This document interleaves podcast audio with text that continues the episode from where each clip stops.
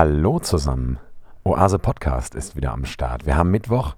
Es zeichnet sich ab, dass der Mittwoch ein bisschen unser Podcast-Tag wird. Nicht wahr, liebe Laura? Hi. So ist es. Hi. Na, wie ist es dir? Soweit, ne? Fleißig sind wir. Soweit. Wir sind fleißig. Wir haben letzte Woche mit äh, einem Gast aufgenommen, mit dem Jerry. Der äh, hat uns ganz viel erzählt äh, über Jugendkultur in den 90er Jahren in Mülheim. Äh, ganz viel erzählt ähm, über die Entstehungsgeschichte des autonomen Zentrums. Das war sau interessant. Schöne Märchenstunde oder Geschichtsstunde, muss man ja eher sagen. Es wäre nicht gelogen, was er erzählt hat. Zeitreise war das. Eine kleine Zeitreise, genau. Und heute sind wir wieder zu zweit hier im Jugendhaus Oase am Start, sind, äh, sitzen uns gegenüber mit unserem Abstand und freuen uns, also ich freue mich auf eine neue Folge Oase Podcast mit dir. Ich mich auch. Ich genieße das auch immer sehr, wenn wir zu zweit sind. Ich mag das auch total gerne, wenn Gäste da sind. Ja. Aber da habe ich ein bisschen mehr Druck irgendwie. Warum denn Druck? Weiß ich nicht. Hast du da das Gefühl, du musst mehr liefern, oder? Ja, ich habe vielleicht das Gefühl, wir müssen da mehr liefern. Das muss alles struktureller sein und Dabei müssen wir ja eigentlich viel mehr liefern, wenn wir keinen Gast haben, weil da sind wir ja dann nur auf uns gestellt. ja, aber wenn wir keinen Gast haben, ist das eher immer so eine Spaßfolge für mich. Vom Gefühl her. Ja, ich weiß, was du meinst. Ähm, tatsächlich habe ich äh, heute ähm, nicht nur Spaß mitgebracht. Oh. Ja, das ist aber gar nicht schlimm. Das kannst du ja erstens nicht wissen, weil das wisst ihr vielleicht nicht, liebe Hörerinnen und Hörer. Äh, aber Laura und ich, wir spoilern uns vorher nie. Wir erzählen uns vorher nie, was wir zu sagen haben, damit wir auch während des Podcasts diesen Moment des Aha und ach krass, erzähl mal, voll interessant und so weiter haben. Äh, das macht die Sache für uns auch ein bisschen spannender. Aber jetzt, wo ich, wo du das gesagt hast, hätte ich vielleicht eine kleine Vermutung. So wie ich dich einschätze und Okay, kenne. okay. Aber Ja, schauen wir mal. werden wir mal sehen, Werden wir ne? mal sehen. Aber wollen wir mal sehen, wie es so ist. Wir haben natürlich heute, wie es sich gehört, heute Morgen schon im Büro Helge Schneider gehört, ein kleines Hörspiel Erziehung. Das ist ein, das ist ein, ein Hörspiel. Ja, genau, ist nämlich keine alberne Folge heute, aber es ist ein Hörspiel, äh, ein, ein altes Helge Schneider Hörspiel, was wir euch sehr ans, äh, ich euch sehr Ich ans auch, Herz legen doch. kann. Ähm, wer also mal wissen will, wie das mit der Erziehung tatsächlich gut funktioniert, der hört sich Helge Schneider Erziehung an. Mit dem kleinen Elvis und dem Onkel Alexander Tetzlaff. Alexander Tetzlaff. Genau. Das Problem ist, wir reden danach dann immer sehr viel wie Helge. Naja, oder zumindest so wie wir denken, wie Helge redet. ja, genau. Das, ich glaube tatsächlich, das ist eine These, die hat mal ein Freund von mir aufgestellt aus Berlin, ähm, dass es uns Mülheimer Menschen weniger schwerfällt, Helge Schneider oder die Art, wie Helge Schneider so spricht, in Anführungszeichen nachzumachen. Weil Helge Schneider tatsächlich, wie wir auch, halt einen Mölmschen Dialekt hat. Ja. Ne? Ja, Und weil- Mölmsch ist der ja jetzt nicht mehr so richtig, ne? Mittlerweile. Nee, ich, ich, ich, rede nicht von Mölmschplatt, also so ein Mülheimer Dialekt. Hat. genau, ja. ähm, der sich natürlich auch äh, unterscheidet. Man denkt ja mal, ja, Ruhrpott ist Ruhrpott, das stimmt aber überhaupt gar nicht. Äh, in Duisburg reden die Leute völlig anders als, als zum Beispiel jetzt in Dortmund oder in Bochum. Und in Essen redet man ganz anders zum Beispiel als in Mülheim. Und ich glaube, da Helge Schneider einfach gerade in seinen früheren Hörspielen ganz viel verarbeitet hat, was er so in Mülheim und Umgebung mitbekommen hat, fällt uns das einfach leicht, zum einen diesen Humor sehr gut zu checken und zum anderen es vielleicht auch irgendwann nachzumachen, weil Erwin und Klaus und wie sie nicht alle heißen, die haben wir ja auch am Mülheimer Hauptbahnhof gesehen und beobachtet und Auf gehört. jeden Fall. Ja. Ne? Und das ist so ein bisschen, also das, das feiern wir, damit äh, versüßen wir uns auch den Corona-behafteten Alltag, der hier im Jugendhaus auch nicht immer spaßig ist. Dann wird Spotify aufgemacht, ein kurzes Helge Schneider-Hörspiel gehört und dann geht es uns wieder besser. Nicht Das wahr, ist auch das Tante? Schöne daran, dass die immer so kurz sind Genau, und ganz für sich stehen. richtig. Und dann nennen wir uns auch manchmal Tante und Onkel. Das äh, mag ich auch. ne, Tante? Ne, Onkel? Ja, ist besser. genau. Ja, gut. Haare schneiden. Dann, ähm, Laura, äh, wir haben äh, heute wieder unsere drei Kategorien auf dem Zettel. Mhm. Wir haben den theologischen Input, wir haben die Geschichte aus der Arbeit, wir haben einen Song für unsere Playlist. Klammer auf, Klammer zu, Werbung für die Playlist wird jetzt hier eingefügt. Folgt dieser Playlist und hört die Songs. Klammer zu. Und die Frage ist, womit wollen wir starten? Worauf hast du Lust? Ich hatte ja eben schon, bevor wir hier angefangen Genau. hatten, äh, schon gesagt, ich würde heute gerne mit der Geschichte starten, weil dann wäre auch für mich so ein bisschen so dieser sehr ernste Teil auch abgehakt. Ähm, aber wenn du jetzt sagst, nein, du möchtest gerne mit dem theologischen Input starten oder mit dem Song, dann können wir das auch gerne machen. Nein, das können wir ruhig so machen. Dann lass uns mit der Geschichte anfangen. Ja, aber du bist Ja, dran mit der Anekdote. mit der Anekdote. Anekdote, genau. Ich habe ähm, eine kleine äh, Anekdote mitgebracht, die für mich ähm, im Prinzip zeigt, ähm, wie die Arbeit hier läuft und welche Freiräume man sich hier nehmen darf. Und zwar, glaube ich, als Ehrenamtlicher oder Ehrenamtliche, weil das ist eine Geschichte, ähm, die ist schon was älter. Ähm, da waren wir schon hier im äh, Gemeindezentrum, unten im äh, neuen Jugendhaus quasi. Dazu muss man vielleicht Und ganz kurz sagen, dass wir früher ein altes wir hatten Jugendhaus früher, hatten. es gibt ein altes und ein, und ein neues. Genau, und wir das alte Jugendhaus war so ein richtig großes Jugendhaus, zwei Etagen, Keller, fettes Außengelände. Alleinstehend, finde ich immer wichtig zu Genau. nennen. Ein mega Ding, da ist jetzt mittlerweile ein Kindergarten drin. Die Gemeinde musste das leider äh, schließen und weitervermieten, weil wegen Kohle. Genau. Und dann haben wir im Jahr 2014, Beginn 2014, haben wir gesagt, okay, wir ziehen in die Kellerräume des Gemeindezentrums. Hier haben wir auch große und großzügige Räumlichkeiten, Mhm. aber es ist natürlich nicht ganz vergleichbar. Nee. Ne? Und So. die, die Anbindung an die Gemeinde ist natürlich äh, ganz anders. ja, die, das ist mehr geworden. Dadurch, Auf jeden Fall. dass die räumliche Trennung nicht mehr so Genau. krass ist. Genau. Sorry, so, jetzt darfst du weiter erzählen. Alles gut. Ähm, und genau in diesem, äh, also als wir hier quasi eingezogen sind und alles gestaltet haben und neu gestaltet haben, ähm, das war wahrscheinlich im ersten oder im zweiten Jahr. Und da haben ähm, meine beste Freundin Edina, die auch damals hier ehrenamtlich gearbeitet hat, und ich, wir haben ein, ich glaube, Ferienspielangebot gemacht. Und ich glaube, du warst auch im Urlaub. Waren Sommerferien. Ich glaube, ich war auf Freizeit, aber Oder ist auch egal. Ich war auf jeden Fall nicht da. Genau. Ähm, wir waren ja auch schon alt genug, dass wir das leiten konnten. Mhm. So. Ähm, und wir haben, wollten ein Kreativangebot machen draußen, oben auf der Jugendterrasse. Ähm, und zwar Action Painting. Also im Prinzip äh, Leinwand hin und die Kinder können da die Farben draufballern, wie sie möchten. ähm, das Problem war, es hat in Strömen geregnet. Das heißt, wir wollten das dann äh, unten im Flur, da gibt es äh, draußen so eine kleine überdachte ähm, Stelle, da wollten wir das machen. Da war es aber auch klatschnass. Da konnten wir das, Das auch ist die nicht Stelle, machen. die ich manchmal gerne die kleine Hero-Ecke nenne. Ja, so sieht die aus ein bisschen. Ja. Ähm, deswegen haben wir das dann im äh, Eingangsflur gemacht, weil der ähm, zu dem Zeitpunkt, im Prinzip war der, das war alles noch frisch und irgendwie sah der noch, ja, der sah einfach kacke aus, muss man einfach so sagen. Weiße Wände So und sonst nichts. Ne? gar nichts. Und irgendwie zum Teil halt auch Abstellkammer, wie das im Alltag halt dann so ist, ne? Und ähm, wir haben dann dieses Action Painting im Flohmarkt, haben alles ähm, abgedeckt mit Planen und so und dachten, okay, ist safe. Und dann äh, waren wir fertig, hat auch mega Bock gemacht, haben die Planen weggemacht und die komplette Wand war voller Farbe. Und es sah richtig, richtig kacke aus. Und dann haben wir am nächsten Kann passieren. Das sind Kollateralschäden in Jugendarbeit. ja, und dann haben wir am nächsten Tag das aber gesehen und gedacht, okay, das kann man so nicht lassen. Wir müssen da jetzt dann was anderes draus machen. Und haben einfach entschieden, liebe Kinder, kommt mal mit in den Flur und haben dann Action Painting auf der Wand gemacht. Und dann äh, kamst du wieder, von der Freizeit oder aus dem Urlaub oder wie auch immer, kamst du wieder, Ferienspiele waren gelaufen. Ähm, wir waren voll überzeugt davon, es sah richtig gut aus. Aber wir dachten uns auch, ähm, was sagt der Simon jetzt dazu? Wir müssen den jetzt damit konfrontieren, weil ähm, wegmachen, klar kann man immer, aber ähm, wir hatten halt echt ein bisschen so, bisschen Schiss, wie man halt manchmal vor so einem Lehrer oder so Schiss hat, obwohl ja gar kein, da, eigentlich war das völlig unbegründet. Und ähm, dann kamst du wieder und wir haben gesagt, komm mal mit, müssen dir was zeigen. haben dir das gezeigt und hatten voll Bammel und du hast folgendermaßen reagiert. Ja, ist doch okay. ich- ja, ist genau. doch okay, ist doch euer Jugendhaus. Sieht doch gut aus. Tschüss. so ungefähr. Und wir standen da, völlig verdattert. Und ähm, ich finde, das ist, das, das steht auch in, ähm, in unserem ähm, Leitspruch. Leitspruch, danke, ähm, steht das auch drin, dass das Jugendhaus das Wohnzimmer der ähm, Jugendlichen und jungen Erwachsenen ist. Und ich finde, das, ähm, das heißt auch, dass man das selbst gestalten kann. Weil sein eigenes Wohnzimmer gestaltet man selbst und dass man die Freiheit, die man da hat, auch nutzt. Oh, weißt du, und genau das ist es ja. Ich meine, da war vorher eine weiße Wand und jetzt ist da seitdem äh, voll die bunte Wand.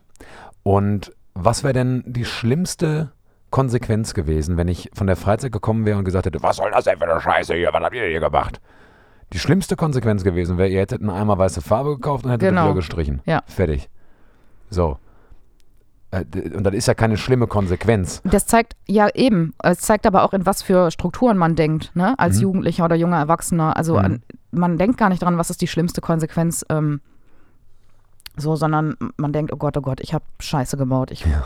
So, das ist so Panne und ich, ähm, ich feiere das einfach komplett, dass wir uns hier im Jugendhaus so arbeiten, dass wir ähm, sagen, okay, was ist die schlimmste Konsequenz? Und meistens ist das halt gar nichts. Ja, und man kann halt drüber reden und man kann halt ganz, ganz, ganz, ganz viele äh, Fehler oder, oder äh, Situationen, die vielleicht ungünstig laufen, kann man mit verhältnismäßig wenig Einsatz oder wenig Mühe auch wieder gut machen.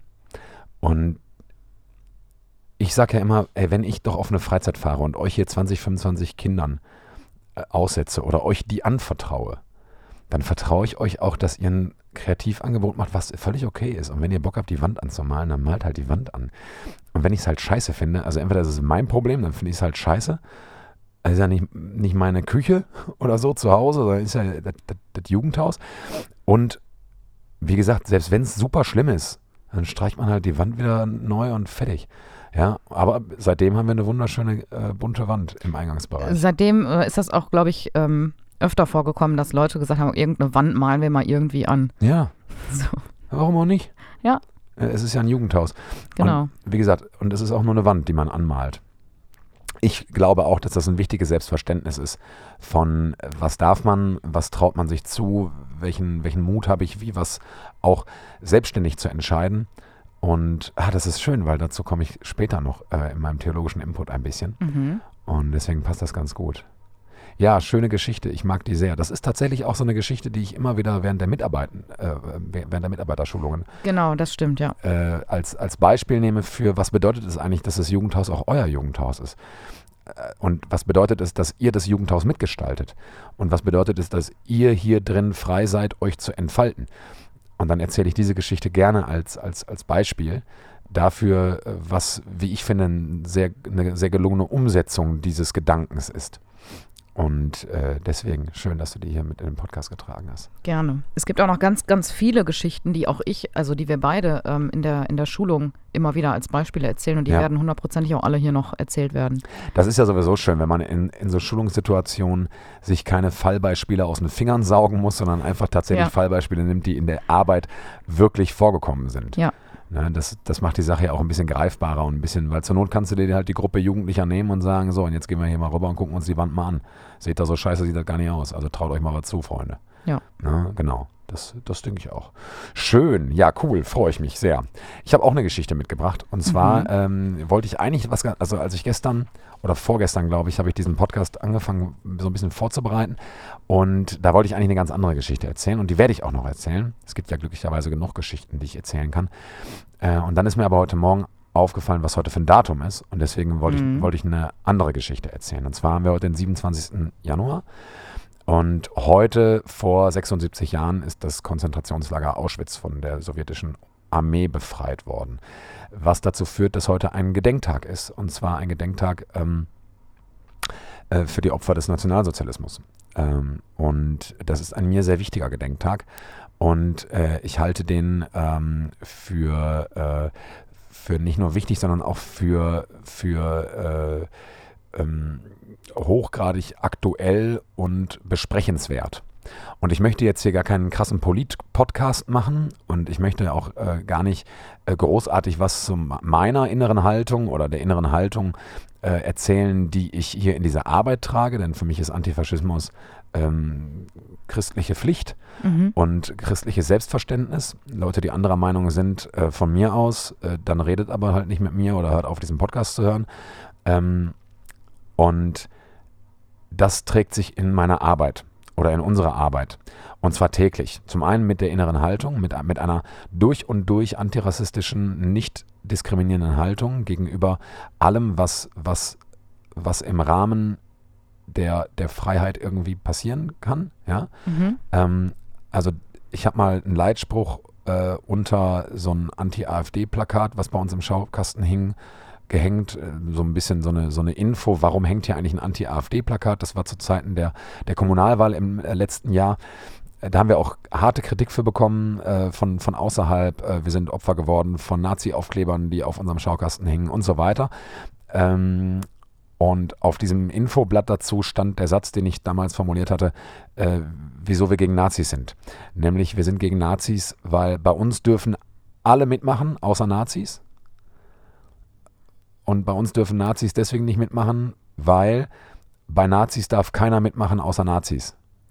Hm. Und äh, das ist diese, man redet da auch von einem demokratischen Paradoxon, ja. dass man als demokratischer Mensch ähm, das Undemokratische undemokratisch behandeln muss, um es in die Schranken zu weisen.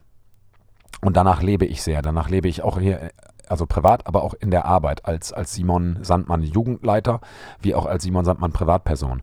Und äh, darüber diskutiere ich gerne. Ja? Ich denke, ich diskutiere aber nicht darüber, ob äh, irgendwie Antirassist sein christlich ist oder nicht. Es ist christlich, lest das Evangelium vor. Ja, genau. Ähm, und weil das so ist, haben wir in der Vergangenheit häufiger äh, nicht nur Seminare zur politischen Bildung, ähm, zur Antirassismusarbeit, äh, zu Gender-Geschichten, zu, zu äh, Bezafter, also Demokratie-Geschichten und so weiter gemacht.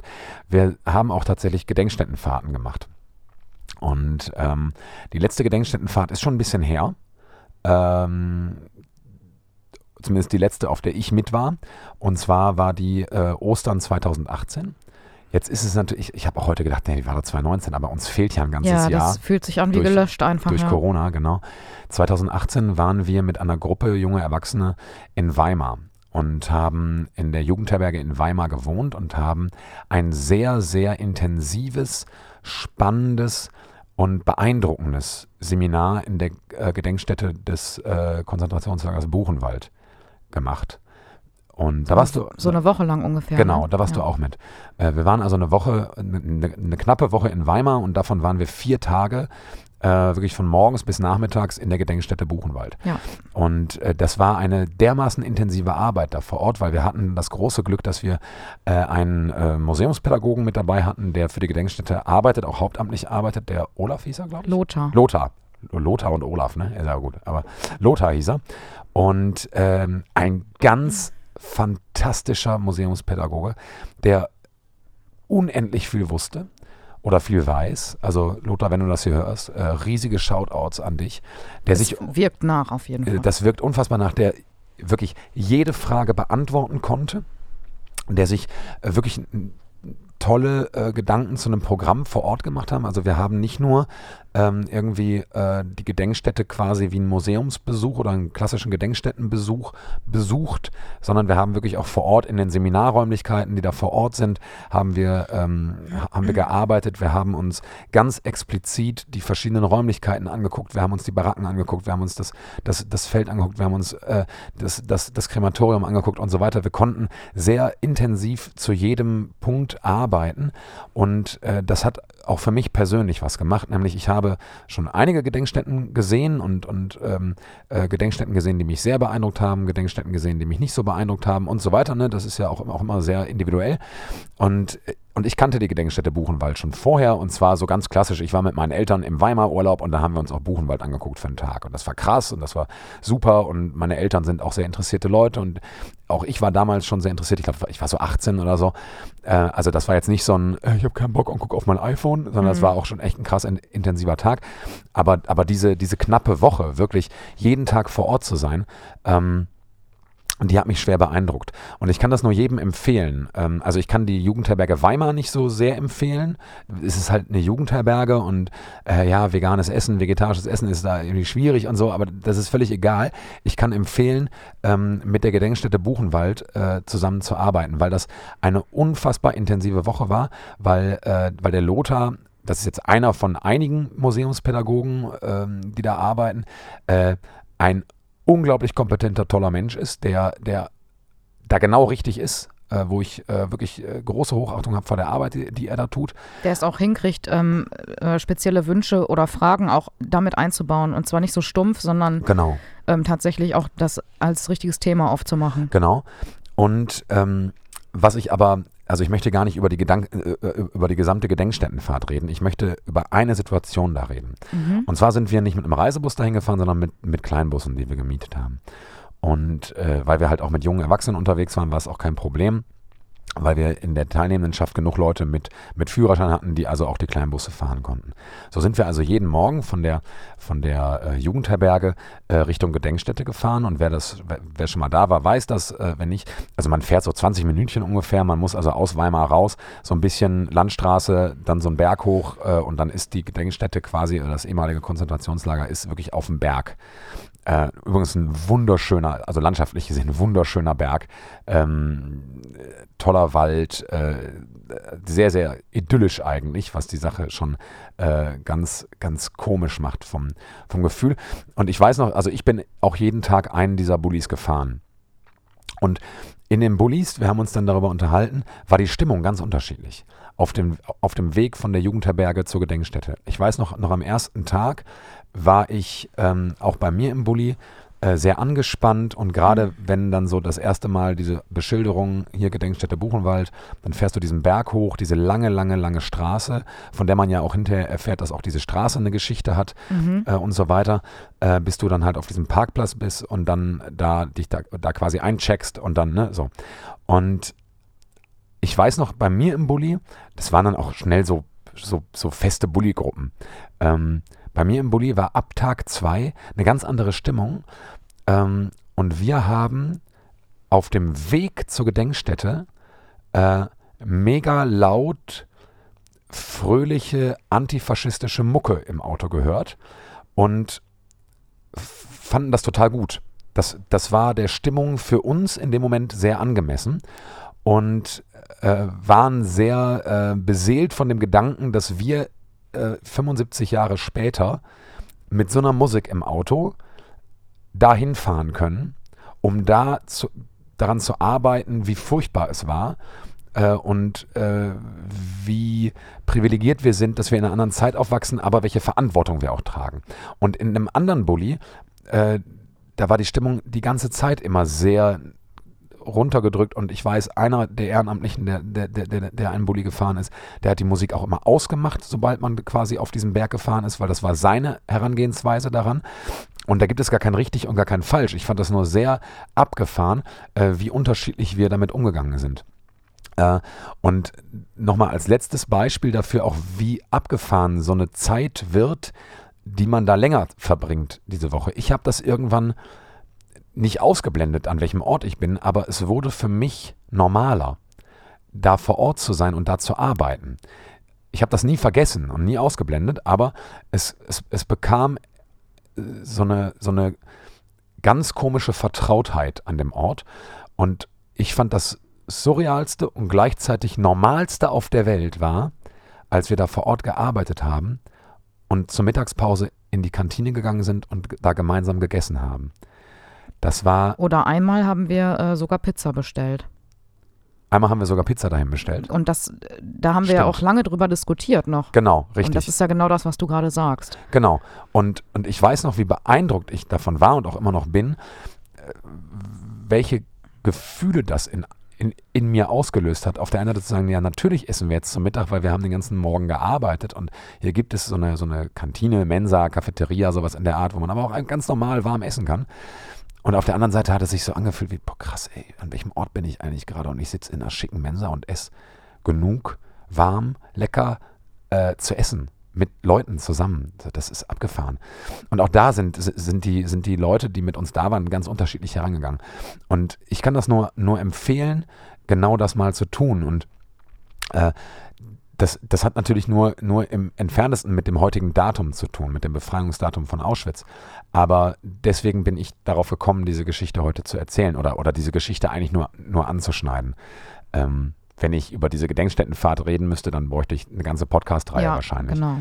Ähm, also wenn ihr das hört und, und ihr seid in irgendwelchen Jugendverbänden unterwegs oder in der evangelischen Jugend oder wie auch immer, ihr seid hauptamtlich oder ehrenamtlich und ihr wollt sowas machen, meldet euch gerne bei uns. Wir haben da Erfahrung äh, oder meldet euch direkt bei den Gedenkstätten äh, und so weiter. Und eine, ein letztes, was ich hier mal loswerden muss, ist, ich finde es total schade, dass wir, dass wir danach nur noch so wenig Gedenkstättenfahrten gemacht haben. Zum einen natürlich wegen Corona, zum anderen aber auch, weil es total schwierig ist, eine vernünftige Terminierung zu finden, ähm, weil es eigentlich vor allem ältere Schüler und junge Studierende, ähm, Schülerinnen und Schüler und junge Studierende anspricht.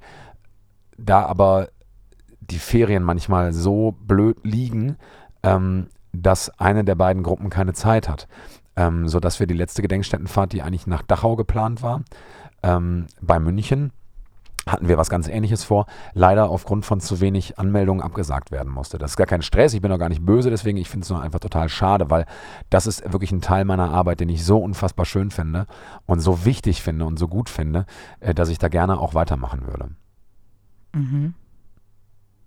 Ja, ich äh, vermisse das auch. Ich schwelge auch gerade ein bisschen in, in äh, Erinnerung. Mhm.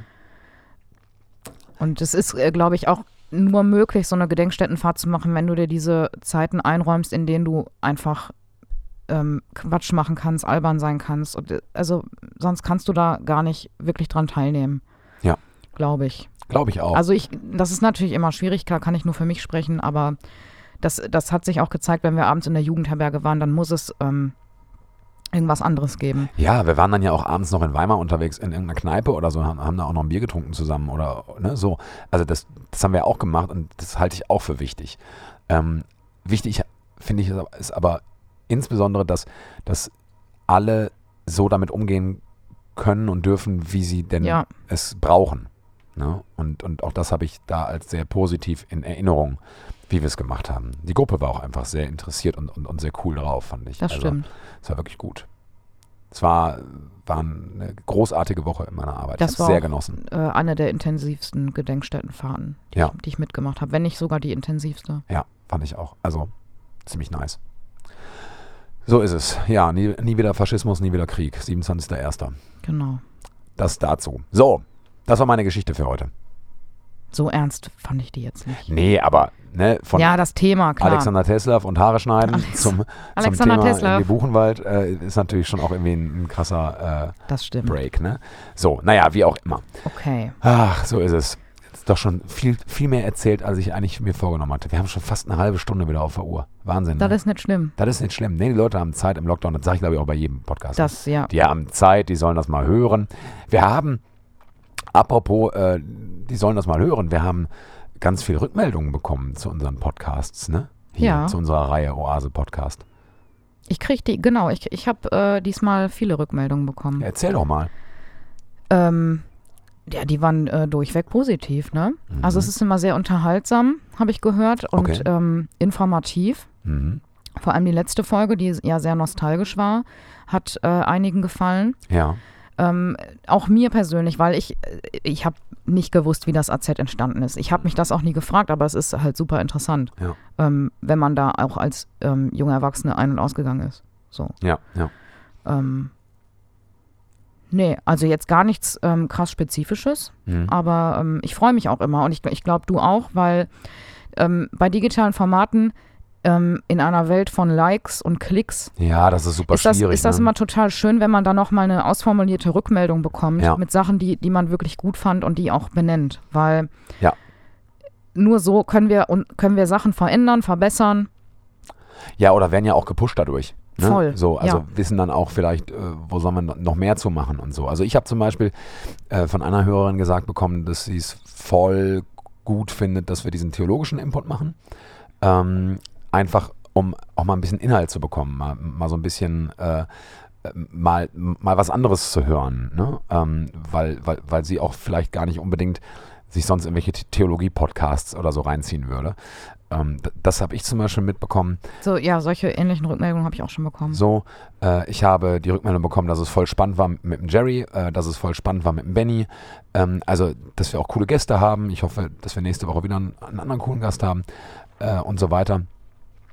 Und ja, Ich, ich glaube, unsere, sagst. unsere Herangehensweise an diese theologischen Inputs oder Themen ähm, ist auch einfach eine ganz andere als im Gottesdienst oder im Konfi-Unterricht. Und Ja, das soll es ja auch sein. genau, und wir bringen da unseren persönlichen Geschmack mit rein und Ja. ähm, Ja, Genau. sind ja auch wir, die, die, die, Ja, die das Mikro haben. ja, ne? das ist klar. Das ist klar. Genau. Ja, apropos theologischer Input. Laura, du hast was mitgebracht für uns. Genau, habe ich euch ja versprochen. Natürlich. Äh, wir haben ja letzte Woche den, äh, den Bechteltest auf die Bibel angewandt. Ja. Ähm, also im Prinzip untersucht, welche, welche Bücher in der Bibel ähm, ja, weibliche Charaktere enthalten erstmal. Da gibt es wahrscheinlich noch viel, viel mehr als die vier, die bestanden haben. Aber auch, ob sich die Frauen miteinander unterhalten und ob die sich über was anderes unterhalten als über Männer. Und ähm, ich habe gesagt, es gibt vier Bücher und da muss ich jetzt äh, natürlich aus jedem Buch dann erzählen, um welche Frauen es sich da handelt. Und äh, das erste Buch, was ich mitgebracht habe, ist das Buch Ruth. Das ist ein ganz kurzes Buch. Das hat in der Bibel nur äh, vier Seiten, was ja echt ungewöhnlich ist, eher, oder? Ja, es gibt einige sehr kurze Bücher, aber das Ja. ist schon ziemlich kurz, ja. So. Kam mir zumindest so vor. Vielleicht kenne ich auch einfach nicht viele kurze Bücher. Ähm ja, um darauf einzugehen, muss ich natürlich erstmal die Geschichte erzählen. Ganz kurz. Ich versuch's, ganz kurz. Auch wenn es nur raus. vier Seiten sind. Ähm, Lies vor, komm. Die vier Seiten. Lies die vier Seiten. Ja, nee, dann schaltet ihr nach genau einer Sekunde ab. Nee, komm, mach. So, pass auf. Also, ist, das Buch handelt von Ruth, wie das Buch äh, schon sagt, würde ich sagen, ist ähm, Hauptcharakter. Und ähm, die Geschichte fängt so an. Es gibt einen Bauer, der heißt Elimelech. Und der hat eine Frau, die heißt Noomi. Und äh, die gehen los nach Bethlehem. Quatsch, die leben in Bethlehem und gehen los ähm, mit ihren Söhnen Machlon und Kilion. Eigentlich sind die Namen, Völlig Hupe? ja, Okay. Ihr werdet gleich merken, wieso. Ähm, weil in Bethlehem eine Hungersnot herrscht. Ähm, und die möchten nach Moab gehen. Und das machen die auch und das klappt und die gründen da eine neue Existenz. Und die zwei Söhne nehmen sich zwei Moabiterinnen zur Frau, nämlich Ruth und Orpa. So heißen die beiden. Ähm, das jetzt passiert folgendes. Kurzen Blackout passiert. Ähm, in relativ kurzer Zeit sterben ähm, der Elimelech, also der Ehemann von ähm, Noomi, und die beiden Söhne auch. Deswegen sind die Namen auch eigentlich, also es passiert wirklich sehr schnell. Ähm, das heißt, die drei Frauen, Noomi, Ruth und Orpa, bleiben allein zurück. Was in der ähm, Zeit, in der die Geschichte ähm, spielt, ziemlich fatal ist, weil ohne Männer kannst du das eigentlich knicken. Komplett. Ähm, die waren also rechtlich und ähm, also es ist jetzt nicht nur, dass man dann äh, keine Existenz mehr hat oder kein, kein Essen mehr hat, keine Versorgung, sondern auch rechtlich gesehen bist du am Arsch. Ähm, jetzt sind die in Moab und jetzt passiert folgendes, da bricht eine Hungersnot aus. ähm, so. ähm, also sagt Naomi, die so ein bisschen, ja, quasi die, die Leitung in Die ist ja dieser. die Alterspräsidentin. genau, die ist die Okay. Alterspräsidentin, ähm, sagt, ja gut, in, äh, in Bethlehem ist jetzt keine Hungersnot mehr, gehen wir wieder zurück. ähm, Ist eine, ist, eine, ist eine ähnliche Story-Tiefe wie, wie bei Star Wars. Der erste Todesstern ist kaputt und dann machen wir dann noch machen wir neu. Ah, neun. Oh gut, alles klar. Also die sind So. jetzt wieder auf dem Weg zurück Genau. nach Bethlehem. Und dann laufen die dahin und an der Grenze zu Israel sagt Naomi, pass auf, ihr beiden, also zu den beiden Schwiegertöchtern, Ruth und Orpa. Ruth und Orpa, genau. Bleibt mal lieber hier in Moab, das ist ja eure Heimat, weil ich bin schon was älter. Ich werde wohl keinen Mann mehr finden, der mir Söhne schenkt. Mhm. Und selbst wenn, sind die, dauert das so lange, bis die erwachsen sind, dass ihr die heiraten könnt. Da ist ja irgendwie, macht ja alles keinen Sinn. Mhm. Also bleibt mal hier und gründet eine neue Existenz.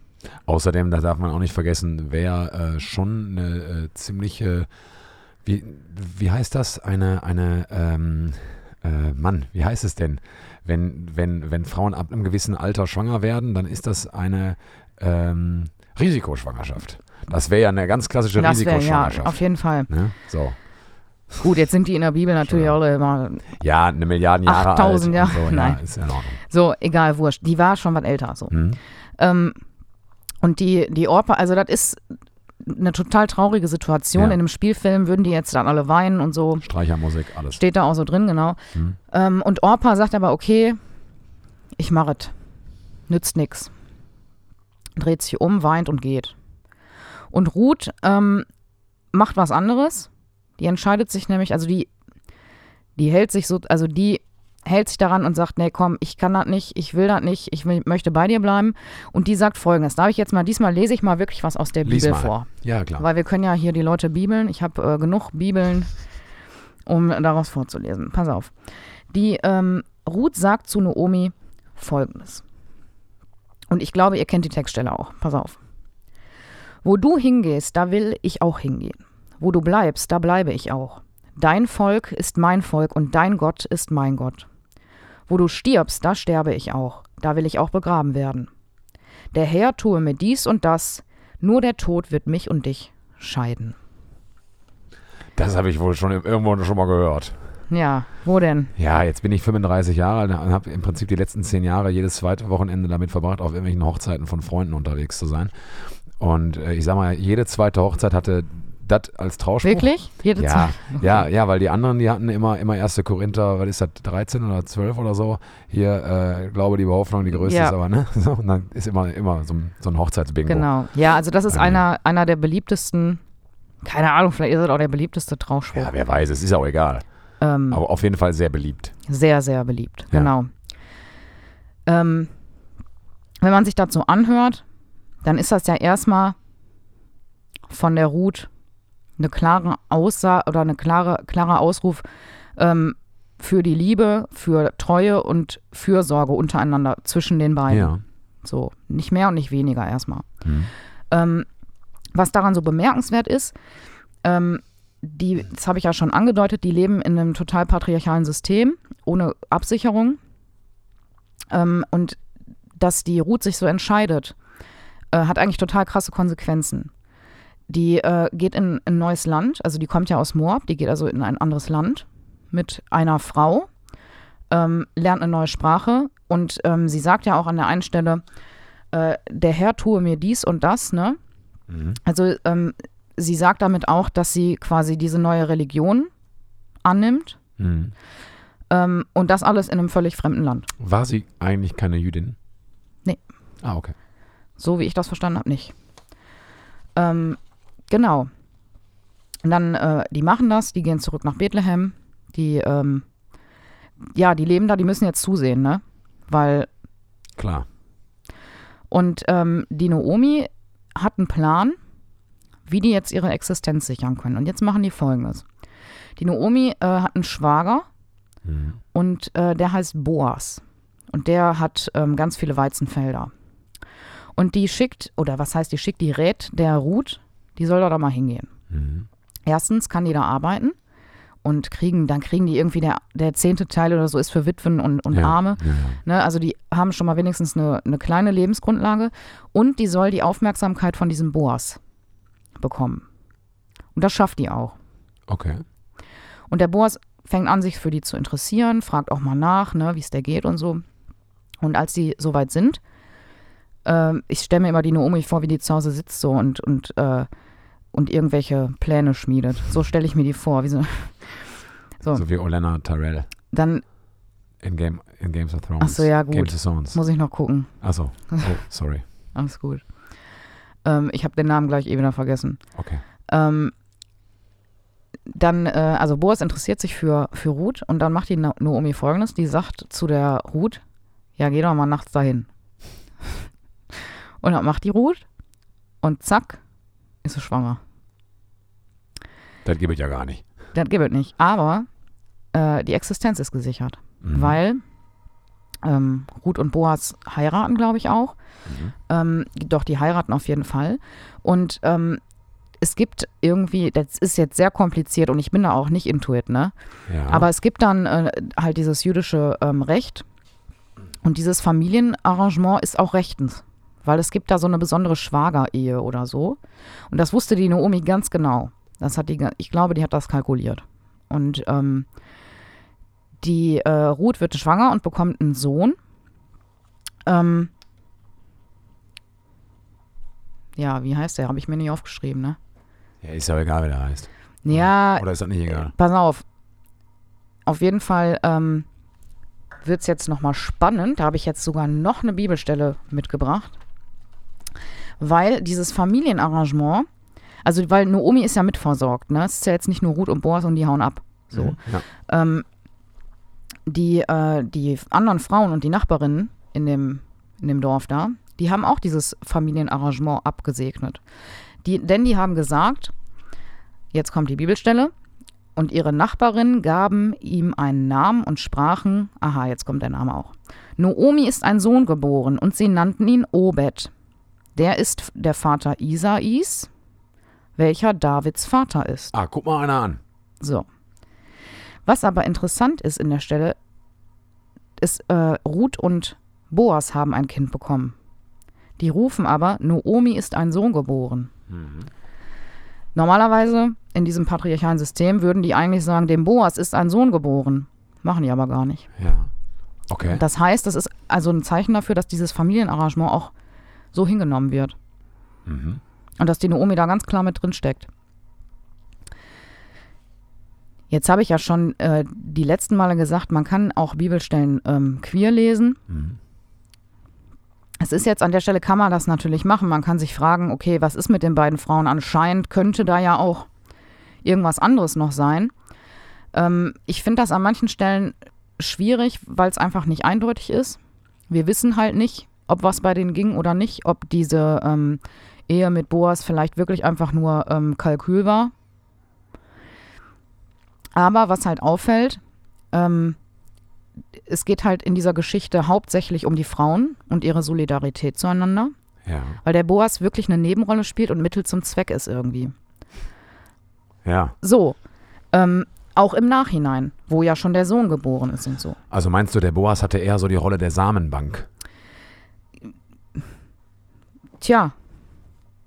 Ich finde ja immer, weißt du, wir können es jetzt queer lesen. So, Hm. und dann kann ich, kann ich richtig provozieren und raushauen. Wenn Fundamentalisten sich das Recht rausnehmen, dann kann ich das schon lange. Klar, Da muss man dem aber auch die gleiche Kritik gegenüberbringen. klar. So, ne? Und deswegen finde ich da immer, da muss man immer ein bisschen vorsichtig sein. Und ich, ich mag das irgendwie da, irgendwelche Gedankenexperimente zu machen. Absolut.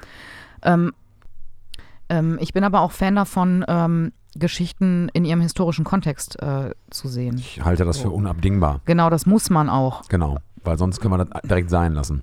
Gut, wenn du jetzt eine, wenn du jetzt aber halt eine. Bibelstelle fundamentalistisch äh, liest, dann, dann machst du es nicht. Wenn du alles Wort für Wort nimmst, dann Ja, beziehungsweise nimmst du dir halt, äh, oder glaube ich, nehmen sich fundamentalistischere Christinnen und Christen so eine Art Definitionsmacht heraus. mhm. Äh, zu sagen, ja, das steht ja so geschrieben und äh, das ist jetzt so gewesen und Feierabend. Äh, und aber da wollen wir gar nicht anfangen, was wir dann Nee, heute alles nicht da dürfen. können, ne? wir, da können wir auch einen ganzen Hate-Podcast drüber machen, über fundamentalistische Können. Vollidioten. Ja, sollten wir vielleicht mal. Entschuldigung, ähm, ist so ein Thema bei mir. ich, ich finde auf jeden Fall, ähm, es, es sticht heraus, dass es in der Geschichte hauptsächlich um die beiden Frauen geht. Oder ja, um die beiden Frauen geht, dass es um ihre Solidarität zueinander geht, Ja. dass es äh, darum geht, dass die die Initiative ergreifen und sich in diesem äh, patriarchalen Rechtssystem Freiraum suchen, den nutzen und das Mhm. klappt. Ähm, und ich finde, also um mal zum Schluss zu kommen, weißt du, das braucht ja auch keine Etikette. Ja. Man muss ja auch nicht sagen, ja, wir haben das jetzt queer gelesen oder ähm, das sind zwei Lesben oder wie auch immer. Aber wenn man sich halt dieses Familienarrangement mit dem Boas in dem historischen Kontext anguckt und man würde überlegen, wie wäre das heute, dann könnte man vielleicht sagen, das ist eine Regenbogenfamilie. Ja, So. vielleicht, ja, genau. Ähm, und das ähm, finde ich ganz interessant, so da auf die Dinge zu gucken. Und die, die Geschichte, die kann man auch komplett anders auslegen. Das ist aber, das ist so deep, da äh, könnten wir auch eine eigene Folge drüber machen. Das war jetzt mein Ansatz und ähm, lest es euch, das sind vier Seiten in der Bibel, lest es euch nochmal durch und macht euch ähm, euer eigenes Bild, weil genau dafür sind die Geschichten da. Das ist meine Meinung. Meine Meinung. Meine Meinung. Und wer keine Bibel hat, kommt vorbei und wird gebibelt. Und wird gebibelt. Genau. Dankeschön, liebe Laura. Ich habe auch was mitgebracht. Ich Ja. habe ja schon äh, so ein bisschen angespoilert, äh, worum es in den nächsten Folgen bei mir gehen wird. Es Genau. geht um, äh, um Simon Petrus. Ähm, mein, äh, meine wahrscheinlich liebste Figur aus der Bibel. Und ich habe heute eine Geschichte mitgebracht, die unter anderem im Matthäusevangelium im 14. Kapitel steht. Und zwar ist das die Geschichte, ähm, wenn du Leute fragst, äh, wer ist in der Bibel auf dem Wasser gelaufen, dann sagen die Leute mal Jesus. Das stimmt. Aber es ist noch eine Person auf dem Wasser gelaufen, Mhm. nämlich äh, Simon Petrus. Und von dieser Geschichte möchte ich erzählen. Ähm, Matthäus 14 kann man, ist auch nur so ein kleiner Abschnitt, wenn ihr Bock habt, lest es nach. Also, folgendes Setting. Ähm, die Jünger sind mal wieder mit Jesus irgendwie am Start und, und, und unterwegs. So, jetzt sagt Jesus aber, ich muss ja noch Jesus-Business machen, geht auf den Berg, fängt, fängt an zu, äh, zu, zu beten, unheimlich und so. Und die Jünger fahren schon mal vor mit dem Schiff über den See Genezareth. So ungefähr muss man sich das vorstellen. Äh, jetzt kommt Jesus den Berg Ich muss runter. noch Jesus-Business machen. Ja, ist ja, ja. Also, sorry, aber auf den Berg gehen und da beten Ja. ist sowas von Jesus-Business. Ja, ja. Ja, so. Und äh, dann kommt Jesus den Berg runter, sieht, die, die Jünger sind schon mal vorgefahren. Ja, blöd, weil jetzt ist da kein Boot mehr, aber die wollten halt über den See Genezareth. Was macht Jesus also? Der denkt nicht lange nach, der spaziert übers Wasser und äh, geht auf das Boot zu, übers Wasser. Äh, jetzt sind die Jünger aber alle auf dem Boot und sehen Jesus. Ja, und man muss, äh, ist wahrscheinlich irgendwie dunkel und so, alles ein bisschen, also ich stelle mir das ja wie in so einer Netflix-Serie vor, dann ist es auch ein Mhm. bisschen gruselig, es blitzt vielleicht auch oder ein bisschen neblig oder so, ja. Also Ambiente, ne? Mhm. Und ähm, die Jünger kriegen total Angst und sagen, oh, fuck ein Geist und so weiter, ne? Und, und so. Äh, und Jesus macht das, was Jesus am allerbesten sagen kann, nämlich fürchtet euch nicht. Ja, Mhm. so. Äh, und äh, macht den Jüngern Mut und sagt, ey, ich bin's doch. Er kennt mich doch. Und ähm, Petrus ist der Erste, der dann sagt, alter Schwede, du kannst auf dem Wasser laufen. Und sagt dann, befiehl mir, zu dir zu kommen auf dem Wasser. Also im übertragenen Sinne, sag mir, ich, ich soll zu dir kommen. Ich will das auch probieren. Und Jesus sagt, komm zu mir. Und Jesus steigt aus dem Boot aus und läuft übers Wasser auf Jesus zu. Und dann passiert was, was ähm, passiert dem Petrus recht häufig. Äh, der Petrus kriegt Angst und zweifelt ein bisschen. Und ab dem Zeitpunkt, wo er anfängt, Angst zu haben, weil die Wellen peitschen und es windig und so weiter, und, und wahrscheinlich ist das auch eine ziemlich surreale äh, Situation, dass man einfach auf dem See Genezareth gerade spaziert, ähm, dass er einsinkt Mhm. und dass er Gefahr läuft zu ertrinken. Wobei, ganz im Ernst, ne, Petrus war Fischer, also wenn der nicht schwimmen Eigentlich gelernt ja. hat, dann ist er echt selber schuld. Ne? Also sonst Petrus, komm ins Jugendhaus, Aber, machen schöne Rettungsschwimmer. Ja, DLRG. gut. Aber wir haben auch einen Rettungsschwimmer und wenn wir jetzt auf so einem. Ja, das, ist, dann, Äh, das ist was anderes als jetzt Friedrich Wemmernbad, ist klar. So, aber ähm, der alte Fritz, so Aber im. Südbad, da sind schon ein bisschen höhere Wellen. Ja, wegen der Berlinerinnen. Ja, ich weiß. Ne? Haben wir ja gelernt. Egal, auf jeden Fall so. Äh, Petrus kriegt Angst, beginnt zu sinken. Jesus geht hin, streckt, ihm, äh, streckt die Hand nach ihm aus und zieht ihn aus dem Wasser, rettet ihn. Mhm. Ja? Und dann macht Jesus was, wo ich mir wieder denke, boah, Jesus, Alter. Weil Jesus gibt Petrus richtig Lack und sagt, du Kleingläubiger, warum hast du gezweifelt? Also der sagt nicht sowas wie, äh, hör mal, da haben wir ja jetzt aber nochmal Glück gehabt. Oder, boah, Alter. Boah, mal, drei Meter hast du geschafft, Drei ey. Meter lauf mal ein Stück. Ja, geht doch. Ne? So, das nicht. Also hier nicht positive Verstärkung, sondern sofort Lack. Ja. Ja, so. Dann gehen die beiden zurück äh, zum, zum Schiff. Ähm, und alle Jünger so, boah, du bist voll wahrhaftig der Sohn Gottes. Ja, schmeißen sich irgendwie den Boden und so weiter. Äh, die haben ja gut reden, die waren ja die ganze Zeit auf dem Schiff, Mhm. haben das aber gesehen. Ja, aber brauchten offensichtlich jetzt noch, noch mal einen weiteren Beweis und ist ja auch schwer eindrucksvoll, wenn da dein Kumpel irgendwie über den See spaziert kommt. So, jetzt lese ich diese Geschichte. Also die endet auch übrigens damit, also dieser Abschnitt endet damit, dass, dass, die, äh, dass die Jünger sich den Boden werfen und sagen, boah, du bist wahrhaftig der Sohn Gottes. Oder du bist wahrhaftig Gottes Sohn. Ja, dann machst du die, die Bibel zu, Geschichte vorbei, alles klar, abgespeichert könnte oder abspeichern könnte man. Petrus hat es mal wieder verkackt. Petrus kann nicht das, was Jesus kann. Jesus kann übers Wasser laufen. Das wären jetzt so, ja, so Sachen.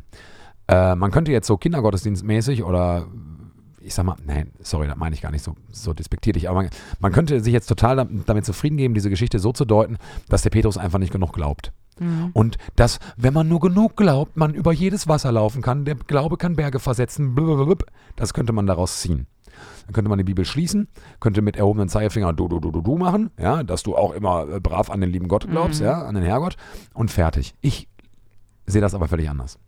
Denn ich äh, den Ansatz und mir fällt Folgendes auf, nämlich der Petrus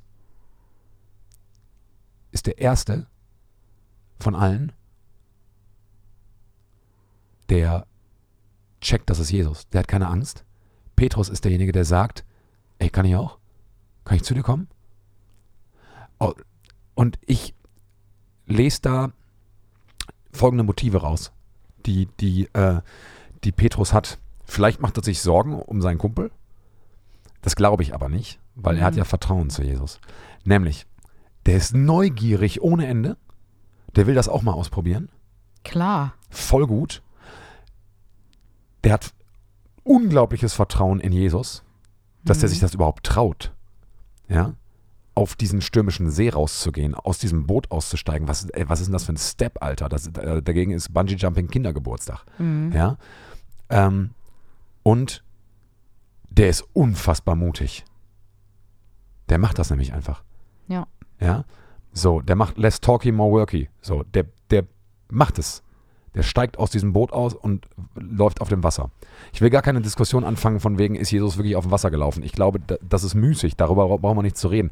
Denn diese Geschichte bringt nämlich für mich genau das mit, nämlich Petrus ist neugierig, hat Vertrauen und hat unendlich viel Mut.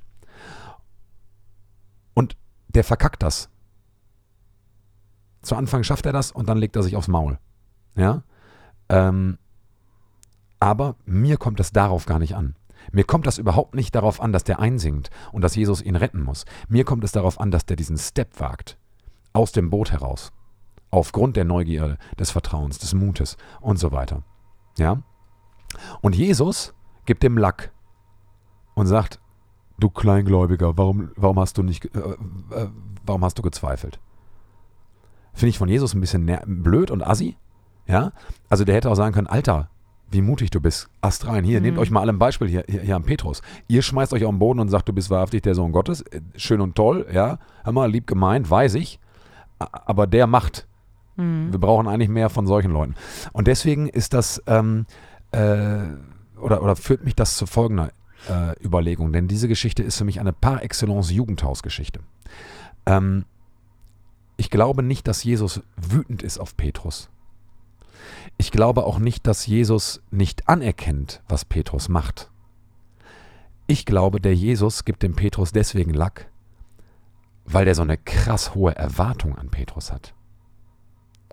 Und das bringt mich zu der Überlegung oder überhaupt die, dieses Gedankenkonstrukt, die ich zu dieser Geschichte habe, ist folgende.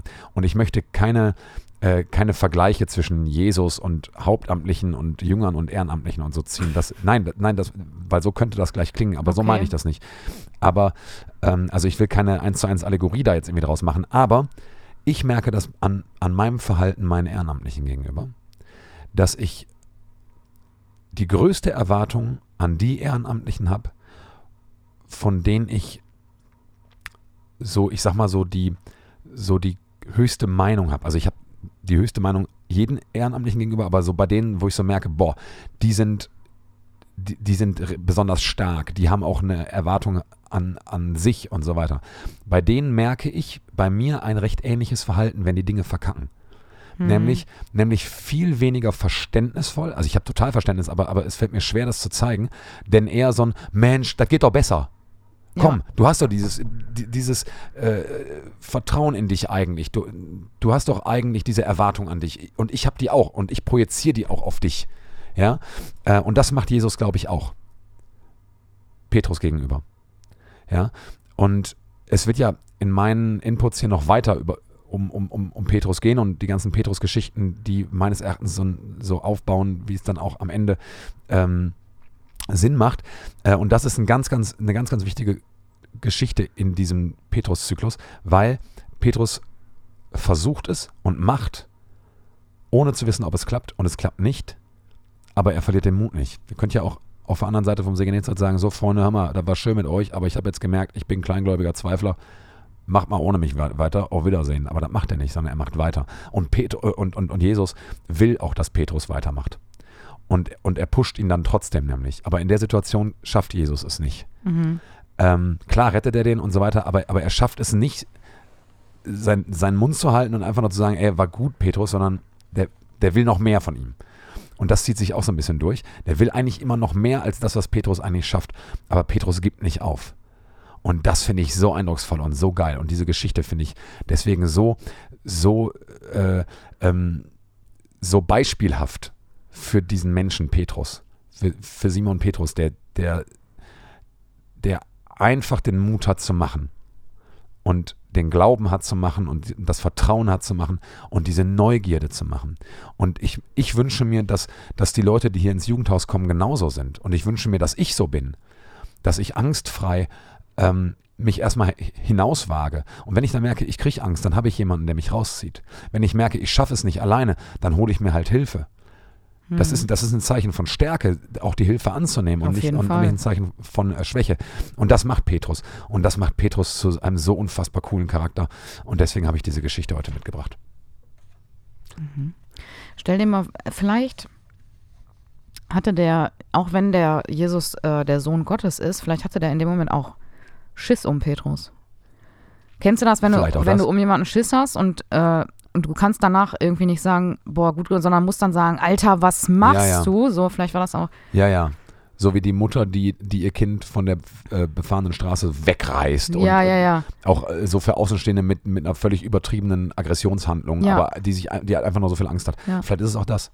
Ganz, ganz viele Facetten sind daran. Ja. Ich, also, also, also ich ziehe daraus vor allem den Mut, die Neugierde und das Vertrauen, was es braucht, um, um, um leben zu können und zwar um, um frei leben zu können. Das, das finde ich super in dieser Geschichte. Einfach machen.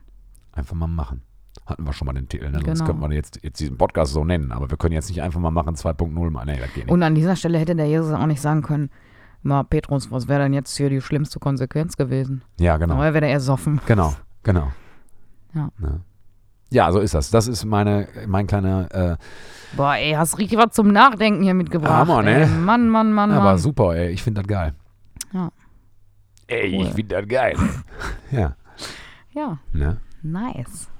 So, Tante. Äh, wir, wir, wir kommen mal so langsam, mal, da, ja, ja, wir kommen mal so langsam zum Ende. ähm, wir haben noch ein Musikstück für die Playlist. Hm. Was hast du uns denn da mitgebracht? Ja, boah, ich Sag bin mal, jetzt, da bin ich, ich, ganz zweifle gespannt, jetzt, du. ich zweifle jetzt, weil als du ähm, von du Buchenwald, Kleingläubige. weil als du vom Buchenwald erzählt hast, Ja. da äh, ja, ist mir auch noch ein anderes Lied eingefallen. Ja, mach wie du willst. Boah, ey, das ist schwer. Mann. Nee, komm, ich, First Guess ist immer Ja, dann Bauchgefühl. Komm, also pass los. auf. Ich habe mitgebracht, weil irgendwie war, war einfach tatsächlich so ein Bauchgefühl. Talking About a Revolution von Tracy Chapman. Das passt, Oh. ja, es passt ganz Song. gut von äh, zu der Anekdote, die ich erzählt habe.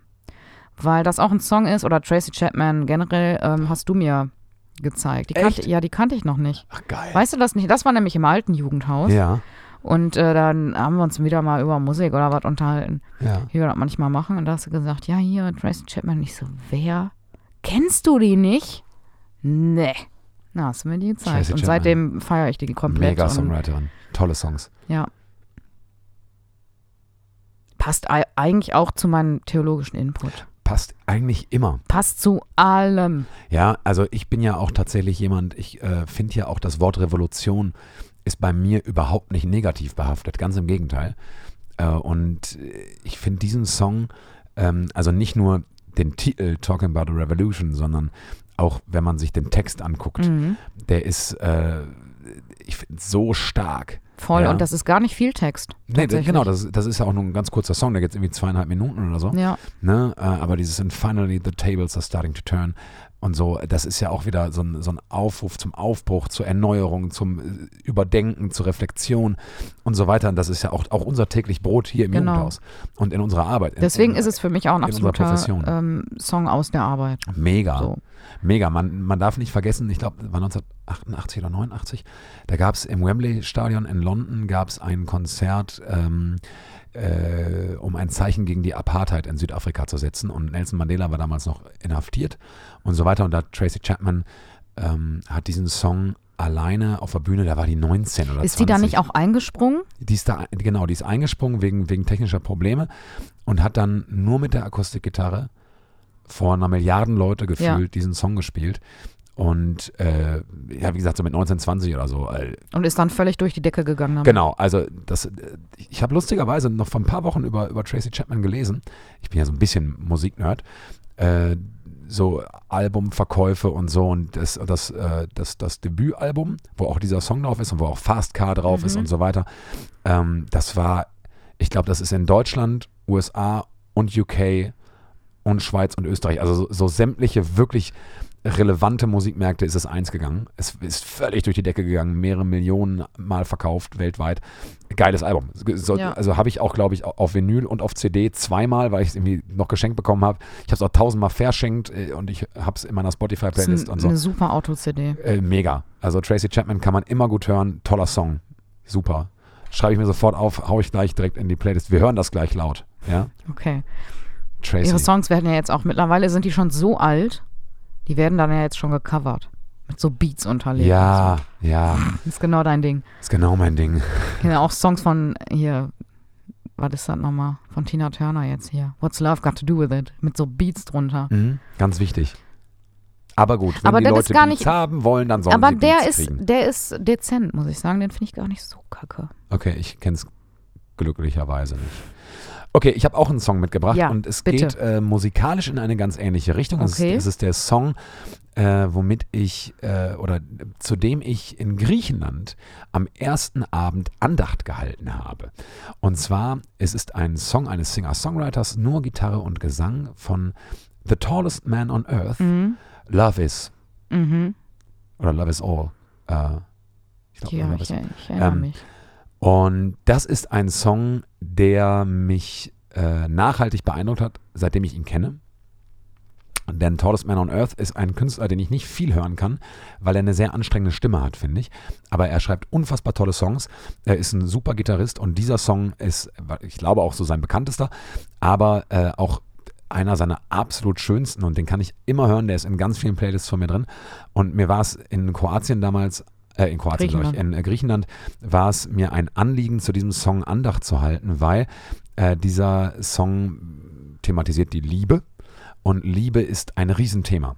Bei Jugendlichen, bei jungen Erwachsenen, bei Erwachsenen, bei Menschen generell.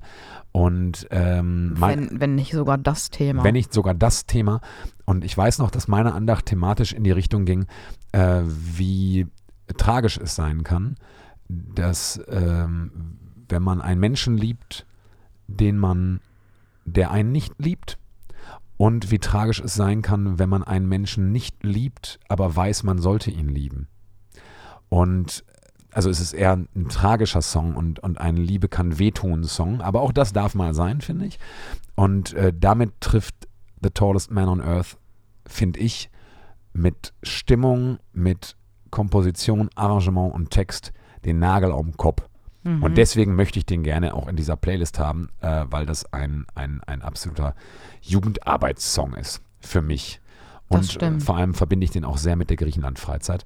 Äh, das war auch damals ein, auch privat ein Thema bei mir und so weiter. Äh, deswegen, klar, das ist ja immer, wenn man Andacht zu einem Song hält, dann das, ist, das sind auch immer, also zumindest bei mir auch immer autobiografische Themen mit drin.